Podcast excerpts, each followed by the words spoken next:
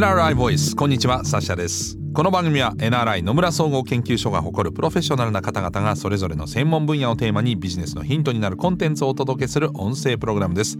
今回もお話を伺うのは金融コンサルティング部銀行資産運用グループグループマネージャーの米村俊哉さんです。どうぞよろしくお願いします。よろしくお願いいたします。米村さんは NRI で銀行証券生命保険損害保険クレジットカード業界の事業戦略業務改革生活者調査などを専門とされています。またご著書としてプライベートバンキング戦略ターゲットはグローバル富裕層ファミリーなどの、書籍の執筆もされているんですね。でこのシリーズは日本の富裕層をテーマにいろいろと伺っていますが今回は最終回になります。米村さんどんなお話でしょうか？はい。今回は富裕層への期待です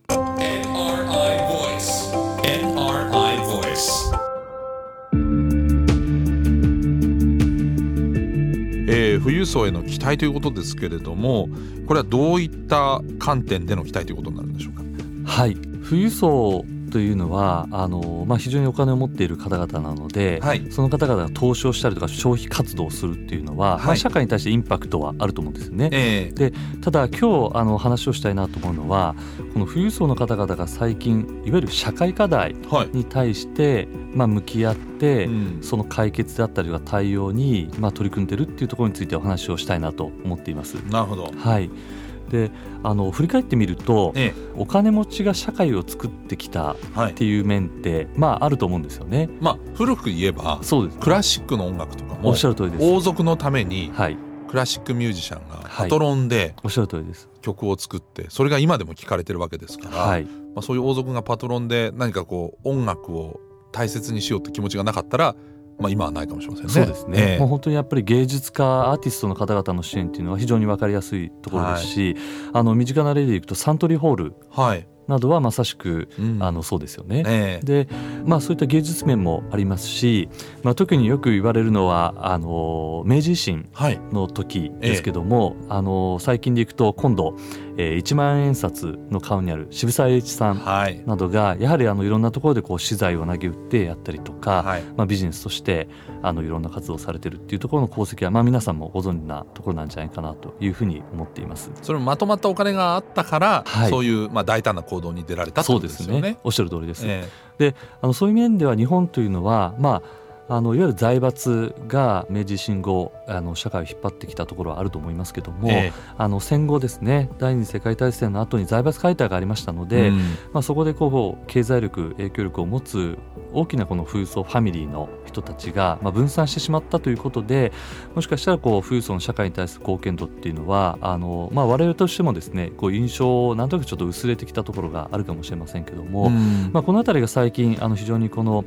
まあ、彼らの意識として、えー、強まっているところじゃないかなというふうに我々実は注目しているところなんです。そうですか、はい、じゃあ戦前のように、まあ、あの今はね財閥があるわけではないので、うん、昔とは違うのかなって思うんですけど最近はそうでもなくなってきてる。そうですね、はい、あの特に、えー、これまでお話ししてきた、えっと、富裕層の中に企業オーナーの方々が多くいらっしゃいますけども、はい、あの企業オーナーの方々はあの常日頃、まあ、ビジネスをやってらっしゃるわけですけどもやはりあの経済界の中で企業がどう社会課題に向き合っていくのかっていうところが、あのよく会話されています。はい、まあ、そういった会話の中からあの身近に感じる方も多く出てきているのかなというふうに思っています。で、あのさらにこうビジネス面でいうとあの単にこう社会貢献的寄付だけではなくて社会課題を解決することによって、うん、まあ、会社として利益を得るっていうところが、はい、あの今のベースにありますので、はい、まあ、そういう意味でも企業の方にとってはこう受け入れやすいあの考え方なんではないかなというふうに思ってます。うん。確かにあの、まあ、これはユーザーの意識も変わってきたと思うんですけれども、はい、そういうことに意識的に取り組んでいる企業やサービスを応援したい、はい、そういったものを買う。だから結果として経営者も例えばその環境により良い製品を作っていくとかなんかそういったことにつながっていく感じですかね。おっしゃるとですね、うん、あのその好循環が生まれてきてるっていうところはあると思います。うん、はい。最終的にまあユーザーの意識が変わっても、まあ世の中変えるにはその富裕層や企業そのものがそのサービスの変えていくと決断をしないとやっぱり変わりませんもんね。はい、おっしゃる通りです。えー、であの単にこう社会課題に関心を持つだけじゃなくてご自身の会社の中で事業としてそういった新規事業を立ち上げるっていうようなケースも出始めていると思います。はい、でまあ、海外でいうと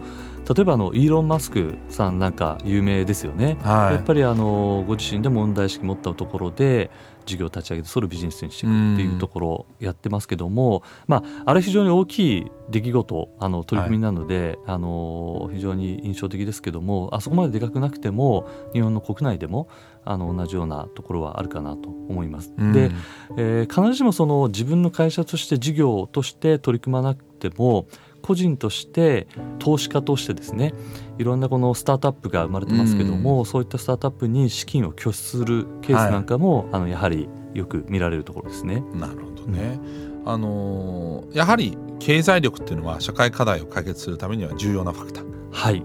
そうですねやっぱりあのまずお金は必要になってきます。であの社会課題といってもですねあの大小さまざまあります。テーマもいろいろあります。であの非常に大きな、えー、資金お金が必要となるものも、えーと、ございますけども例えば先ほどその富裕層な個人としてお金を拠出するっていう、はい、あのサイズ感でも十分こう取り組んでいけるあの問題っていうのはありますのでそういったところにこう資材を当てていくっていうところはあると思います。で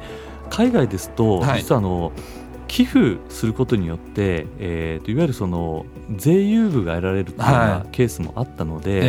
えー、とそういう意味でこうどんどんどんどんこの富裕層の方が盛んに寄付を行って、はい、社会課題を解決するっていうところはあの見られていたんですけども、はい、日本はですねあんまりこう目立ちたくないっていう方もいらっしゃるので、まあ、つつましやかに目立たないところっていうところはあったと思いますけども、あのまあ、そのあたりは、まあ、世の流れというかあのトレンドも踏まえて、えー、とよりあの活発化してるんじゃないかなというふうに見てますね。うん、社会解決のためにお金をこう出したり、まああの、はい、心血注ぐってなると、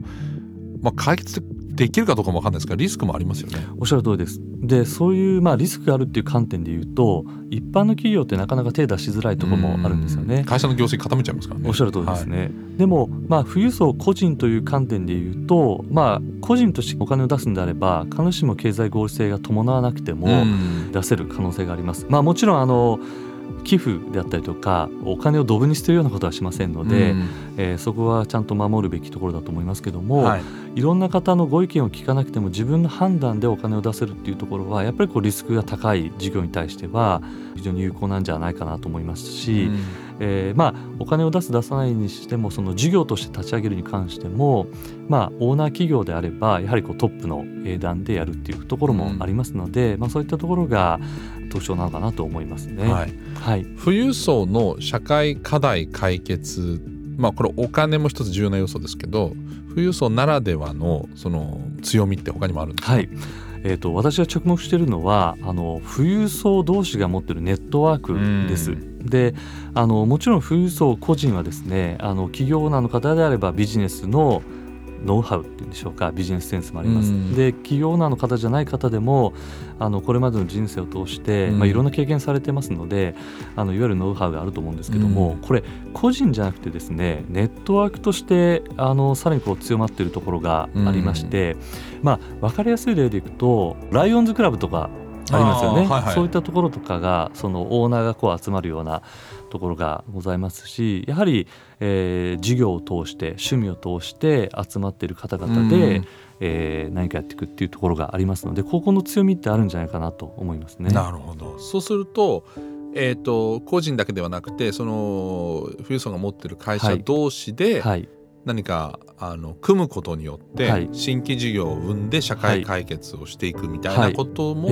ある。はい、はいありえると思います。はい、でやっぱり一つ一つが、まあ、例えば会社であればしっかりした会社ですし、はい、個人としてもノウハウある方が集まっているので、うん、単なるなんていうんでしょう同好会とか、まあ、サークルとは違うと思うんですよね。うん、そういった意味でこう相乗効果で何かこうあのいいものができるっていうところがあるかなと思いますね。合同会社作ったりとかあと、はい、財団なんかもそういう一環になるんですかね。はい、そうですね。あの財団というのはあの一つ分かりやすいえっ、ー、と形ではあると思います。まあ財団の場合はあの個人として出すっていうところがあるかもしれませんけども、はい、あのそういったものを作っていくっていうのがあります。でこれ財団というのは時間軸を長く見て、はい、あの社会課題に取り組んでいくことができると思うんですよね。はい、そういった意味で、まあ、富裕層のその強みというかあの期待のもう一つはこう長い目線で社会課題に取り組むっていうところがあるのかなというふうに思います。で、ちょっと面白い話でいくとあの話はそれるかもしれないんですけども、えっと、家族の中で家訓、家訓家訓ありますか、はい、我が家ですか？いや残念ながら何もないですね。終わりですか？いやうちもないですね、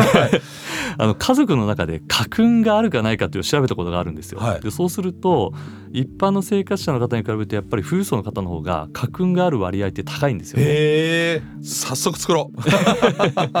で家訓っていろいろあると思います。い。ろいろあると思うんですが、はい、まあこの社会課題っていうことに関しても例えば、えー、我が家は何々の課題に向き合うんだとかいうところをお父さん世代がちゃんと明記して子供に受け継いでいくっていうこと。まあこれは家訓っていう形じゃないかもしれませんけどもそういった意味でこう意思をつないでいく強さがあるっていうのがまあ一つ富裕層ファミミリーとしての特徴なのかなというふうに思いますね。面白い。社会課題でそうやって長い目線で見ていくというと例えば今の新型コロナウイルス、はい、まあ今ウィズコロナ、まあ、アフターコロナというふうになっていくんじゃないかと思いますけれども、はい、えー、富裕層の間でもねやはり関心は高いと思うんですけどどうでしょう？はい。えあのご指摘等々非常にあの関心は高いと思います。で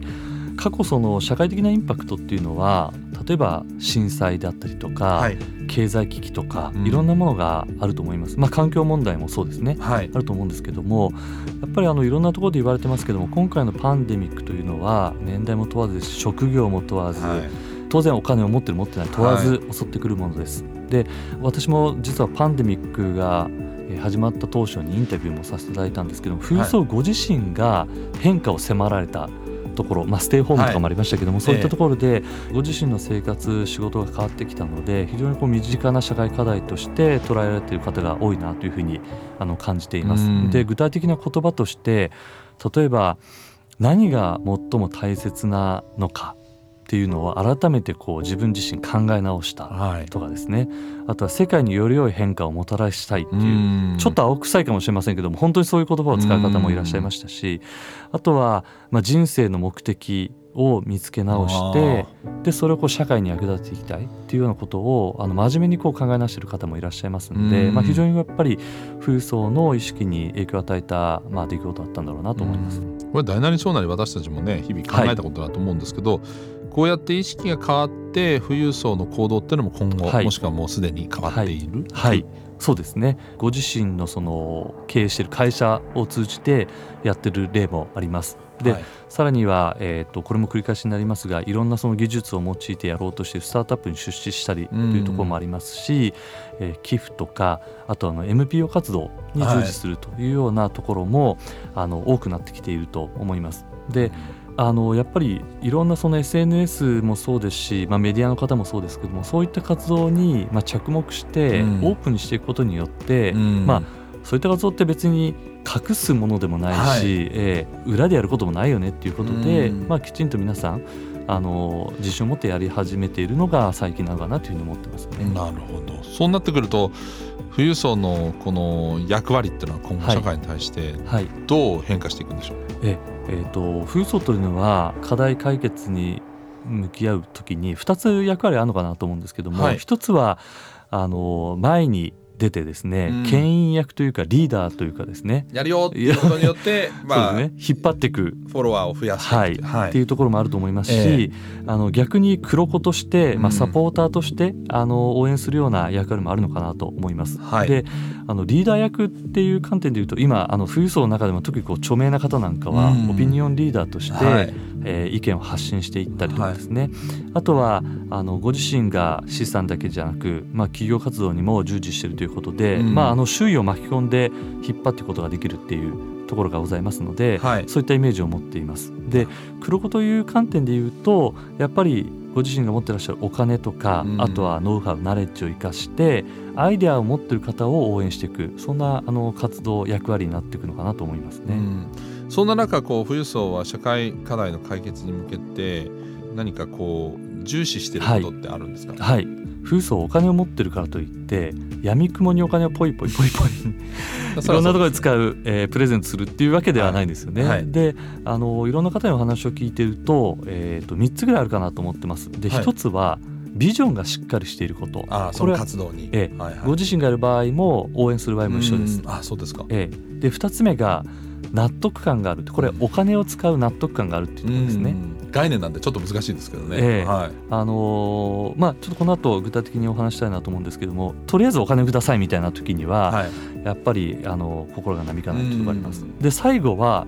これ非常にあの人間臭いところがあるんですけども、はい、ワクワクするとあまあ好きなものを応援したいみたいな感じですかね。そういったところは非常に重視している気がしますね。はい。えー、そうなると今度は富裕層の社会課題解決への参画、まあ、参加してもらうにはどういう視点が大事になってくるんでしょうか、はい、はいえーと、考え方としてあの起業家企業経営者としての富裕層と、はい、投資家としての富裕層に分けてあの考えていきたいと思います。そうですか。じゃあまずは起業家とかの場合の富裕層ですね、はい、はい、こちらにつきましてはビジネスを通じていろんな社会課題に触れていると思いますし、はい、そういったお話聞くと思うんですけども、えー、これ私の所感としてはまだまだ社会課題について理解って足りてないんじゃないかなと失礼かもしれませんが思っています。であの環境問題をはじめとして非常に大きな社会課題当然ありますけども、はい、身近な問題としてゴミの問題もありますし例えば子ども食堂のような問題もあります、はい、いろんな問題があるときにそういったところを一つ一つ具体的に深くちゃんと理解していただきたいなと思っていますし、うん、まあ、富裕層企業経営者に対してそういったことを適切にインプットしていくような、あのー、役割を持ったプレイヤーというのも必要になってくるんじゃないかなと思っています。じゃあ富裕層を社会問題解決に巻き込むためには特に起業家とかの場合は、はい、コツがいるというんですか？やっぱりその企業経営者に対しては先ほどのちゃんとした理解を持ってもらうというところが一番重要ですね。はい、理解していただければあのご自身の、えー、ケーパビリ非常に高い方々なので動いていくんじゃないかなというふうに思っています。意義を持ってもらうということですね。はい、じゃあ投資家としての富裕層、はい、ここはどうでしょうか？はい、あの投資家としての観点で言うと ESG 投資って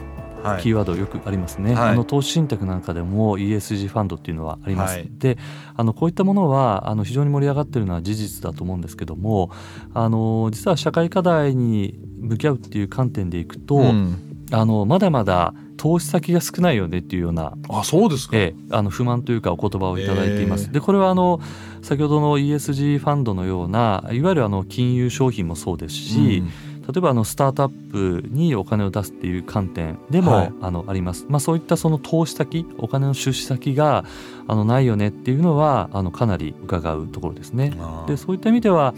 あのアイデアを持っている方、もしくはやろうとしている、まあ、事業もそうですけど、はい、そういったものと、えー、富裕層投資家をつなぐような仲介役まあ、これは金融商品であれば金融機関でしょうしあのいろんな方々だと思いますけどこういったところがあの仲介役が鍵になってくるんだろうなと思いますね。なるほど、はい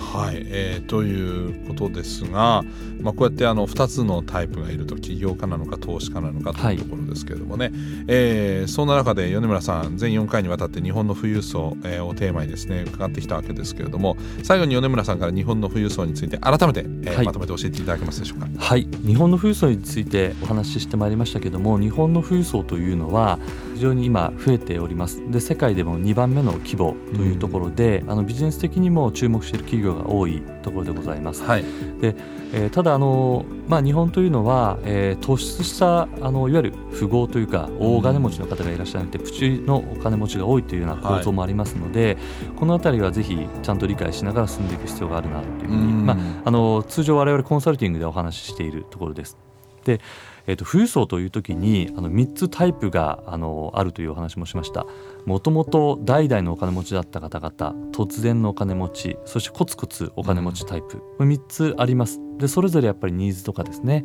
背景の考え方違いますので、えー、ここも、えー、しっかり理解していく必要があるのかなと思っています。はい、で富裕層の悩みについてもお話ししましたけども、はい、富裕層の悩みという点ではやはりあの持ってらっしゃる資産をどうこう減らさずに、うん、えー、次世代に承継していくか、うん、で、えー、企業を経営している企業オーナーの方に関しては事業承継をどう考えていくかというところが非常に大きな悩みです。でさらには、まあ、我々からすると羨ましい悩みですけどもお金の使い道がないといったところも切実な、えー、お考えとして聞いていますので、えー、ここも非常に面白いポイントかなと思います。うん、で最後社会課題という観点ですけども、はい、まああのー、今足元コロナ禍非常に大変な状況ですけども、うん、環境問題も含めていろんな社会問題に対して自らがやっぱり解決していこうとか応援しようというような意識の変化が出てきておりますので、はい、そういった彼らの資産とかナレッジを、まあ、社会として生かしていくっていうのは失礼かもしれませんけどもあのそういったところがやっぱり社会全体としてあの重要な考え方なのかなというふうに思っているところです。うん。いや中身の濃い4回でございました。米村さんどうもありがとうございました。ありがとうございました